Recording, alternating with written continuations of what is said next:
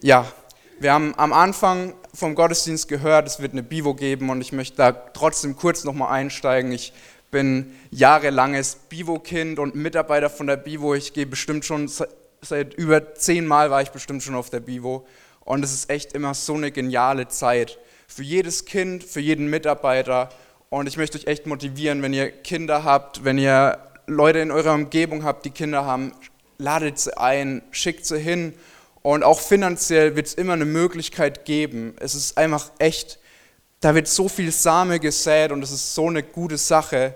Ähm, ich möchte euch einfach da motivieren, echt Leute einzuladen. Das ist echt genial. Genau.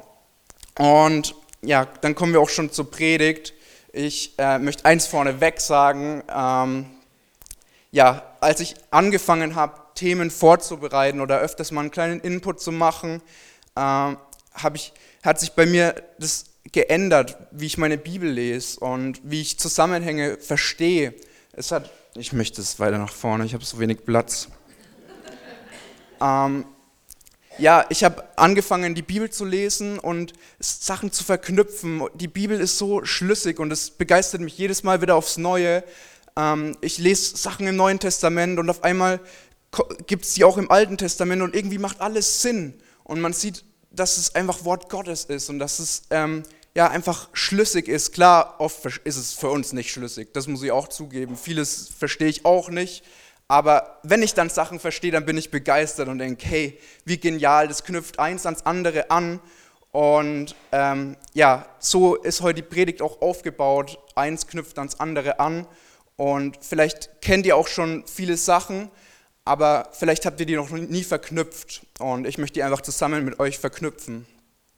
Ja, jetzt habe ich gesagt, auf der Bivo war immer so eine gesegnete Zeit und das ist heute auch das Thema. Es geht um Segen. Ähm, und wir hören das oft, wir sagen das oft zum Geburtstag, das ist mein Standardspruch, Gottes Segen dir, das sage ich eigentlich fast immer. Und wir sagen das oft einfach so raus und wissen, machen uns vielleicht gar nicht bewusst, was das bedeutet oder ähm, was es eigentlich heißt.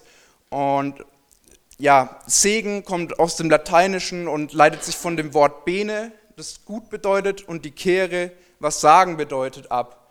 Das heißt, Segen bedeutet einfach nur Gutes sagen. Und ich will, dass wir uns das bewusst machen während der ganzen Predigt, dass es ähm, einfach um das herunterzubrechen, dass wir immer da sind und es verstehen, es geht um Gutes sagen. Also wenn wir heute von Segnen sprechen, dann geht es um Gutes sagen. Dann habe ich mir gedacht, was sagt denn die Bibel zu Worte? Was sagt die Bibel zum Reden, zum Sagen? Was sagt uns das Wort Gottes da? Und in Sprüche 18, Vers 21 steht, Tod und Leben steht in der Zunge Gewalt. Wer sie liebt, der wird von ihrer Frucht essen. Das war jetzt die Luther-Übersetzung. Also wir können in der Bibel lesen, Worte sind mächtig. Unsere Worte, deine und meine Worte haben Macht. Und ähm, die sind so mächtig, dass wir damit Leben hervorbringen können, aber genauso mächtig, dass wir auch damit zerstören können und dass wir was kaputt machen können. Deswegen ist es wichtig, wie wir unsere Worte wählen und was wir mit unseren Worten anfangen.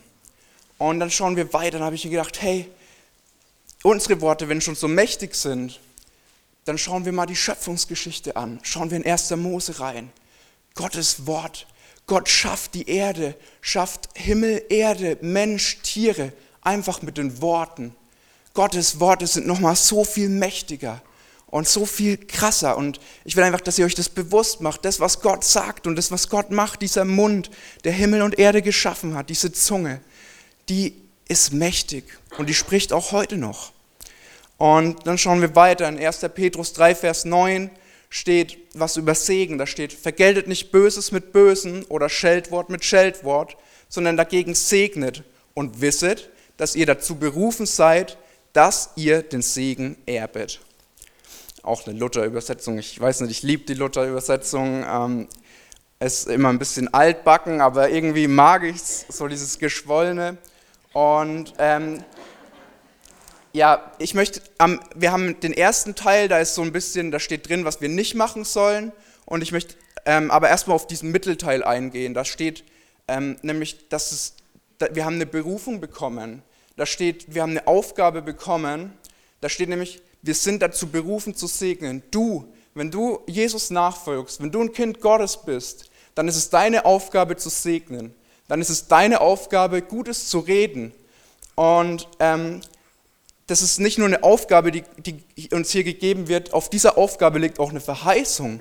Das ist so genial. Wir kriegen nicht nur Aufgaben hingeschmissen, sondern hier steht, wenn du Gutes tust, wenn du, wenn du Gutes sagst, wenn, das, wenn du das, dieser Berufung nachgehst, die jeder von uns bekommen hat, jeder Einzelne, der sagt, ich bin ein, Jesus-Nachfolger, dann ist es nicht nur so, dass wir die machen sollen und abhaken, sondern wir erben den Segen.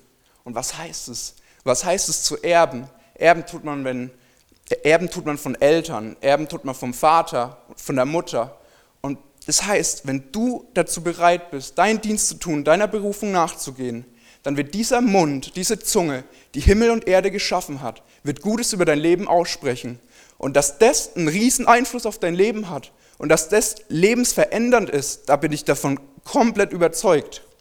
Und macht euch das einfach mal bewusst, was es heißt.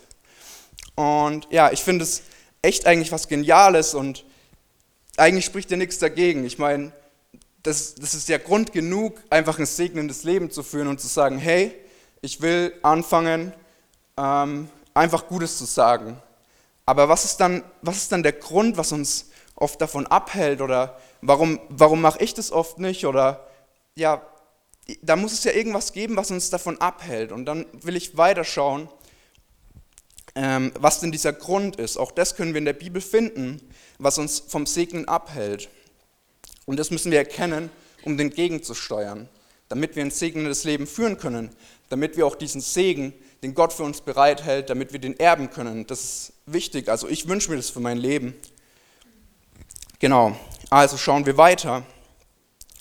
Ähm, was in, in Lukas 6, Vers 45 steht, ein guter Mensch bringt Gutes hervor aus dem guten Schatz seines Herzens und ein böser Mensch bringt Böses hervor aus dem bösen Schatz seines Herzens.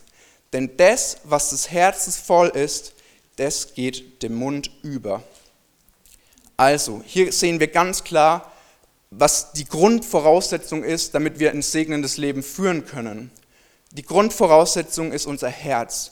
Wie sieht unser Herz aus? Wenn unser Herz böse ist, wenn unser Herz kalt und hart ist, dann haben wir gar nicht die Möglichkeit, ein segnendes Leben zu führen. Das, das, ist, das ist die Grundvoraussetzung. Das heißt, wir müssen schauen, wie sieht unser Herz aus und ähm, an unserem Herz arbeiten. Und wenn unser Herz gut aussieht, dann müssen wir es bewahren. Das steht auch in Sprüche 4, Vers 23 steht, behüte dein Herz mit allem Fleiß, denn daraus quillt das Leben. Also die Bibel warnt uns, sie sagt, hey, wenn du nicht auf dein Herz aufpasst, dann hat es fatale Folgen für dein Leben. Und das ist so wichtig. Und ja, ich würde euch jetzt echt gern eine Geschichte erzählen aus meinem Leben, weil ich finde immer wichtig, dass ja, der Glaube ist nicht nur was, was vor Hunderten von Tausenden von Jahren irgendwas in der Bibel steht und hat irgendwie keine Bedeutung oder ist nur Theorie, sondern es ist immer praxisnah. Der Glaube hat Einfluss auf unser Leben. Wenn, wenn, das, wenn das nicht gegeben ist, dann ist unser Glaube tot. Das macht keinen Sinn. Ähm, und ich würde euch echt gern ein positives Beispiel erzählen, aber Leider ist das beste Beispiel, das ich habe, ein Negativbeispiel. Ähm, aber vielleicht könnt ihr aus meinen Fehlern lernen und ich möchte euch das trotzdem erzählen. Und vielleicht kann das auch den einen oder anderen ermutigen, der vielleicht gerade in so einer Situation steckt und sagt, hey, ich habe auch vielleicht so einen Mist gebaut oder habe das vielleicht falsch gehandhabt. Für dich gibt es Hoffnung, auch für mich gab es Hoffnung und ähm, Gott ist immer da und reicht dir die Hand. Und deswegen möchte ich dir einfach mal erzählen und hört einfach zu und schaut, was ihr daraus ziehen könnt. Die Geschichte beginnt, ich habe eine Ausbildung gemacht als Industriemechaniker, die geht dreieinhalb Jahre und ähm, die beginnt circa zum letzten Drittel meiner Ausbildung. Ich habe, ähm, ja, in der Mitte von der Ausbildung sind wir dann in die Abteilung gekommen, in, die wir später, in der wir später auch sind, wenn wir dann fest angestellt sind. Und es war echt gut. Ich bin da reingekommen, war hoch motiviert und ja, auch so hat es echt gut geklappt. Ich habe gut reingefunden. Die, ich hatte es auch echt relativ leicht, muss man sagen. Der Vorgänger von mir, der hat es vielleicht nicht ganz so, also der hat halt zwei, dreimal die Abschlussprüfung nicht geschafft und dementsprechend war das Maß nicht besonders hoch für mich. Die, die, die Messlatte war nicht so hoch Und es hat gut geklappt. Ich auch, war auch immer mit dem Abteilungsleiter im Gespräch, habe gesagt, hey, wie sieht es aus mit Übernahme? Und es hieß immer, ja, es sieht gut aus. Also wenn du deine Abschlussprüfung schaffst, übernehmen wir dich auf jeden Fall. Und da hat er bei mir keine Bedenken, hat er gesagt. Und es war einfach gut. Aber zum, zum letzten Drittel der Ausbildung hat auf einmal ein Mitarbeiter angefangen, schon ein älterer Mitarbeiter, ähm, hat angefangen, immer mich schlecht zu machen. Hinter meinem Rücken, aber ich habe es mitbekommen und hat angefangen, einfach meine Arbeit schlecht zu machen. Egal was, es war ja immer schlecht und ich habe, das hat mich so genervt, ich habe mir den dann vorgeknüpft, habe gesagt, hey, wenn du mit mir ein Problem hast, dann sprech mit mir, aber die anderen geht es nichts an. Ähm, aber seit dem Zeitpunkt wurde es noch schlimmer und es ging über meine Arbeit, es ging fast schon ins Private rein, man könnte schon fast sagen, das war Mobbing. Und ich weiß nicht, was die Gründe waren, ähm, ob er Angst um seinen Job hatte, ob, er, ob ihm einfach nur langweilig war oder ob es, vielleicht war es nicht mal bös gemeint. Ähm, aber es hat was mit mir gemacht und ähm, ja, hier, wir haben ja vorhin gelernt, wir sollen nicht Scheldwort mit Scheldwort vergelten. Ähm, aber ich habe das, ich konnte es nicht machen und habe das nicht gemacht, sondern ich habe angefangen, ähm, dem, dem in meinem Herzen Raum zu geben. Und ich habe angefangen, eine Wut zu bekommen und habe auch genau das Gleiche gemacht. Ich habe immer, immer schlecht gemacht vor anderen oder auch vielleicht nicht mal unbedingt gelogen, aber es war eine falsche Absicht. Egal wo ich konnte, es war vielleicht die Wahrheit, aber es war keine gute Absicht. Meine Absicht war, ihm zu schaden und ihm ja einfach schlecht zu machen vor anderen und es hat Raum in meinem Herzen eingenommen und mein Herz hat sich angefangen zu verändern. Ähm, das Problem von dem Ganzen ist, ihr fangt an, dem Raum zu geben und euer Herz verändert sich. Aber es verändert sich nicht nur dieser Person gegenüber, sondern euer Herz wird langsam hart, wird kalt. Ihr, und es, es geht nicht nur noch um diese Person, sondern ihr fangt an, euren Freunden gegenüber hart zu werden. Ihr fangt an, eurer Familie gegenüber hart zu werden und euch selbst. Und das ist ein Riesenproblem. Ihr könnt, ihr könnt keine lebendige Beziehung zum Vater führen, wenn ihr so ein Herz habt, wenn ihr diesem Raum gebt, dann ist es nicht möglich. Ihr habt kein Mitgefühl mehr und das, das macht euch kaputt. Und es macht dich kaputt. Und kein Mensch der Welt ist es wert, dass du dein Herz so veränderst, dass du dein Herz so verändern lässt. Ähm, deswegen warnt die Bibel hier, lass dein Herz nicht hart werden. Und ja, so, so ging es dann immer so weiter und es war echt ein Prozess. Das, war, das hat, mir, hat mich so viel kaputt gemacht. Und ich habe erkannt, so, so ein Leben ist nicht lebenswert. Aber wenn du in dieser Situation bist, ist es nicht einfach dann zu sagen, hey, ich komme zu Gott, weil es fühlt sich nicht richtig an, du hast eigentlich keinen Bock, du willst irgendwie das noch festhalten und auch deiner Wut irgendwie freien Lauf lassen. Und, aber irgendwann habe ich gesagt, hey, so kann es nicht weitergehen. Und ich bin zu Gott gekommen, habe das Gott abgegeben. Und auch das war ein Prozess. Also ich bin zu Gott gekommen und es war nicht schnipp, es war weg. Und ich hatte echt wieder irgendwie ein, ein gutes Herz, sondern es war ein Prozess. Aber Gott hat mit mir gearbeitet, Gott hat mich verändert. Und ich kann wieder hier stehen, kann sagen, hey, ich kann mich wieder, ich kann wieder mitfühlen, mich, mich lässt nichts mehr kalt. Ich kann mich wieder freuen mit, mein, mit meinen Mitmenschen. Ich kann ja, wieder lachen, kann wieder zusammen weinen. Und es ist so wichtig, dass wir unser Herz behüten und bewahren. Und egal wo du gerade stehst, ähm, egal in welcher Situation du bist, vielleicht hast du das gar nicht, vielleicht steckst du nicht in so einer Situation, wo du sagst, hey, ich muss aufpassen, dann, ähm, dann sei einfach generell wachsam und sag, hey, das ist ein Schatz. Mein Herz, das muss weich sein, das muss, weil nur mit einem weichen, guten Herz kannst du eine gute Beziehung zum Vater führen. Das, anders ist es nicht möglich. Und auch nur dann, wenn du ein weiches Herz hast, kannst du ein segnender Mensch sein. Und ja, eigentlich, ich habe das schon gestrichen.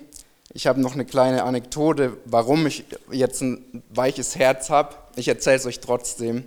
Ähm, oder woran ich das festmachen kann auch. Ich schaue manchmal alleine eine Serie und ich schaue bestimmt keine Schnulzen. Ähm, es ist so eine Militärserie und wenn die, wenn die dann heimkommen von, von einem Einsatz zu ihren Familien, dann sitze ich manchmal alleine da und dann laufen mir die Tränen runter. und ich kann einfach wieder mitfühlen und freue mich über, über, jedes, über jede einzelne Träne, die es einfach wert ist. Einfach, ja, genau. Und Boah, ich muss unbedingt mal was trinken.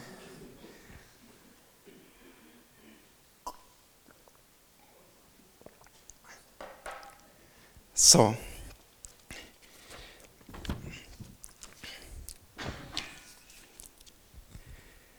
Ja, und ich möchte dich einfach ermutigen, ähm, egal wo du gerade bist, dass, dass du einfach schaust, hey, vielleicht, vielleicht ist es auch so, dass du sagst, ich, ich habe jetzt ein gutes Herz, aber ich führe gar kein segnendes Leben. Es war mir gar nicht bewusst, dass es unsere Berufung ist. Es war mir gar nicht bewusst, dass, dass Gott es von uns verlangt. Aber nicht, er verlangt es nicht aus einem Zwang heraus und nicht aus einer, du sollst es, sondern aus dieser Beziehung, die du zu Gott hast, heraus. Das ist diese Basis. Du brauchst ein Herz, ein, ein, einfach ja, ein mitfühlendes, weiches Herz und das schenkt dir Gott. Und wenn du diese Beziehung hast, dann, dann ist es einfach eine Folge von dem. Also tu dir keinen Zwang an, aber, aber trotzdem möchte ich dich motivieren, in, ähm, einfach vielleicht fang an, Gutes über Menschen hinter ihrem Rücken zu reden. Fang an, ähm, einfach über deine Arbeitskollegen gut zu reden, auch wenn sie nicht dabei sind. Und so wirst du sehen, dass es, ja, dass es einfach eine krasse Folge hat. Ich meine, wenn dieser Gott, diese Zunge, die Himmel und Erde geschaffen hat, Gutes über dein Leben ausspricht, dann, dann hat es einen wahnsinnigen Einfluss auf dein Leben. Und diesen Segen wünsche ich mir für mein Leben. Und deswegen ist es einfach wichtig, dass wir unser Herz bewahren und behüten und diese Möglichkeit haben, ein segnendes Herz, ein segnender Mensch zu sein. Ein Mensch zu sein, der gut redet, der Gutes sagt, weil das ist unsere Aufgabe, das ist unsere Berufung. Amen.